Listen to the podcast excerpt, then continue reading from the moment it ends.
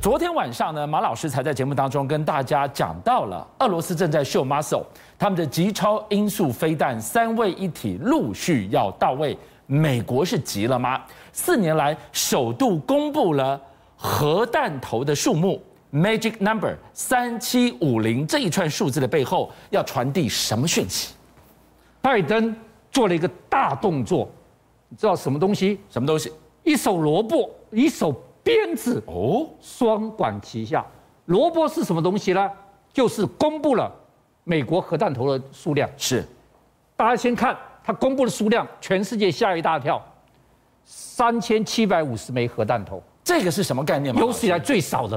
哦大家没想到这么少。那你不是已经自我废跟武你讲功了吗？美国最多的时候有多少核弹头？这个比较知道，三万一千一一千两百五十五枚，三万多枚。哦是今年公布是三千七百五十枚，减了快百分之九十了。鞭子是什么？是什么在他宣布的同一天，美国同时宣布一件事情，这是 F 三十五 A 空射核弹成功，哇，他把核弹丢下来了，全世界第一次是用战斗机丢核弹成功，全世界没有战斗机丢过核子核子弹的。那这样的一个揭露，对于整个区域稳定会造成什么样的冲击？哇，代表说我光用战斗机丢核弹就成功了，还没完。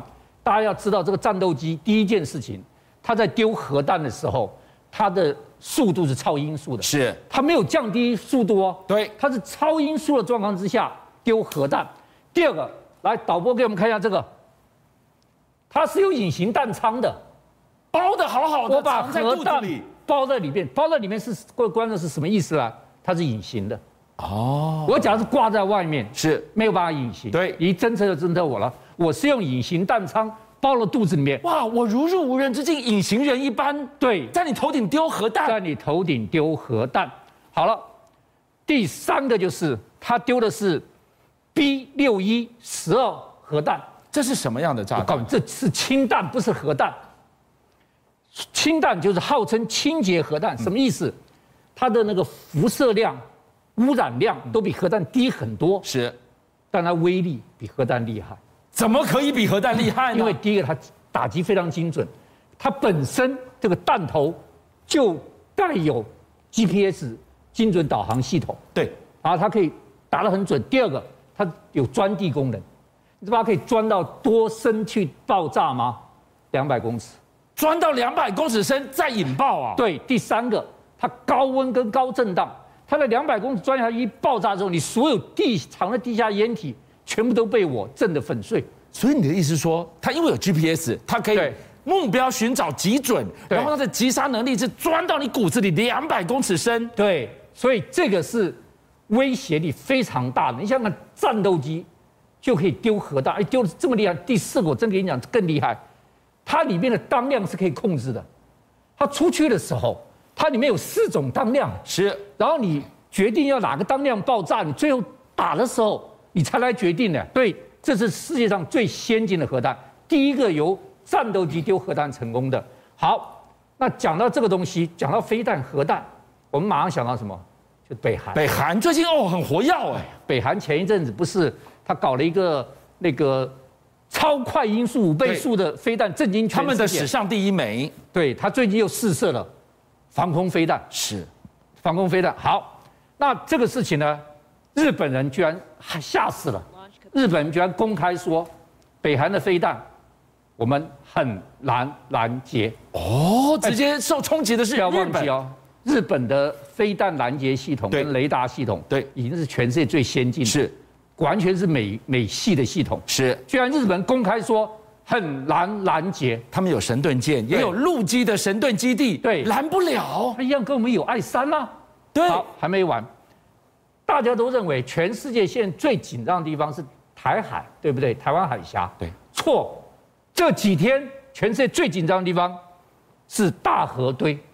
这个在哪里呀？这是注意看，大家看这个蓝色的，蓝色是日本专属经济海域，是，这条线，蓝线，嗯哼，就是日本的专属经济海域。。对，那这个大河堆是在日本的蓝色经济海域里面。靠日本这一侧，就日本就是我的啊，对我的经济海域突然间日本防卫军啪一下在大黑堆那边发现到北韩船只，发现北韩船只没什么了不嗯起，对不对？捕鱼嘛，船上面就是它新型的防空飞弹 S A 十六。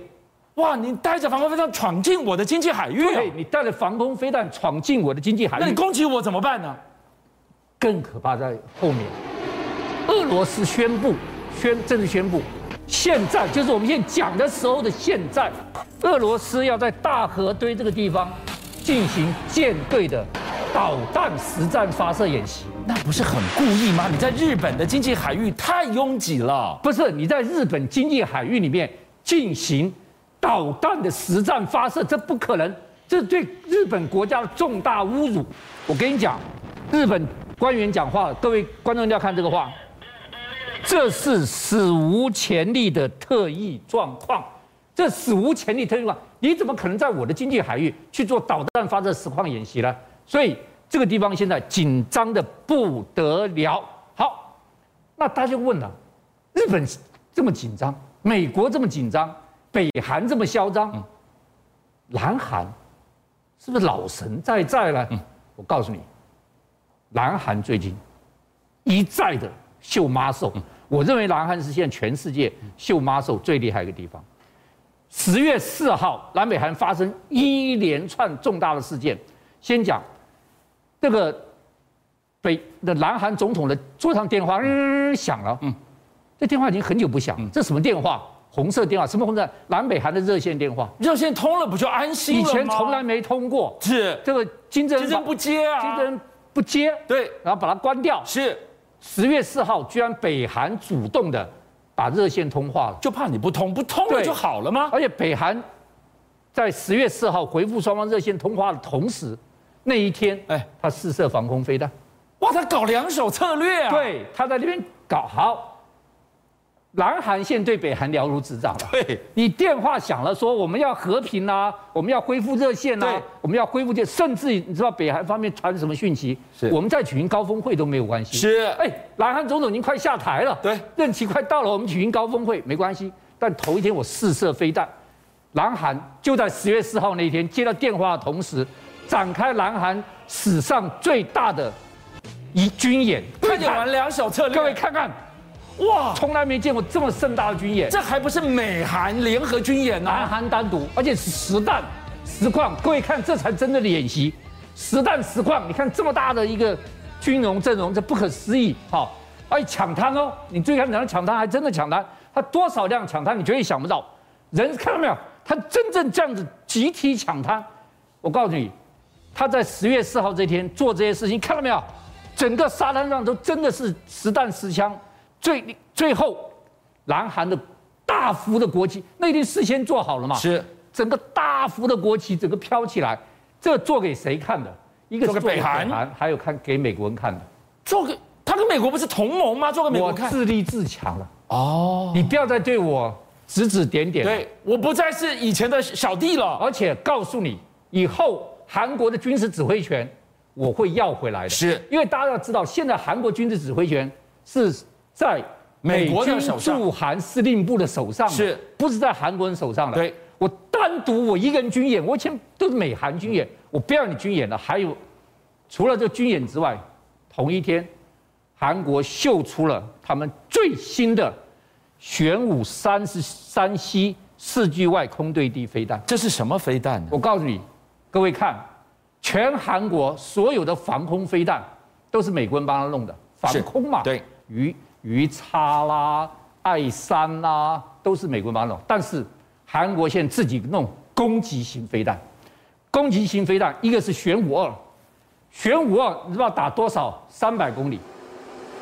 这个首尔到平壤一百九十八公里，是所以玄武二就可以直接它的攻击型飞弹打到平壤，那那大家问了，马老玄武山西的最新的南韩最新的这个，看他们丢下来，这可以打多少？超过一千五百公里，一千五百公里，打到中国大陆去了吧？我告诉你，两斤都在它范围里边。东京跟北京，对你讲对了，它这个飞弹可以从韩国打到东京跟北京，南韩最近真的动作很而大且，我告诉你，韩国你看这多准，是它在这个池子里面中间放一个，打得多准，注意看，这是空射的。对，它还有浅色的，还有陆射的三位一体，它全都有，哎，准到不行。你知道它为什么可以这么准呢、啊？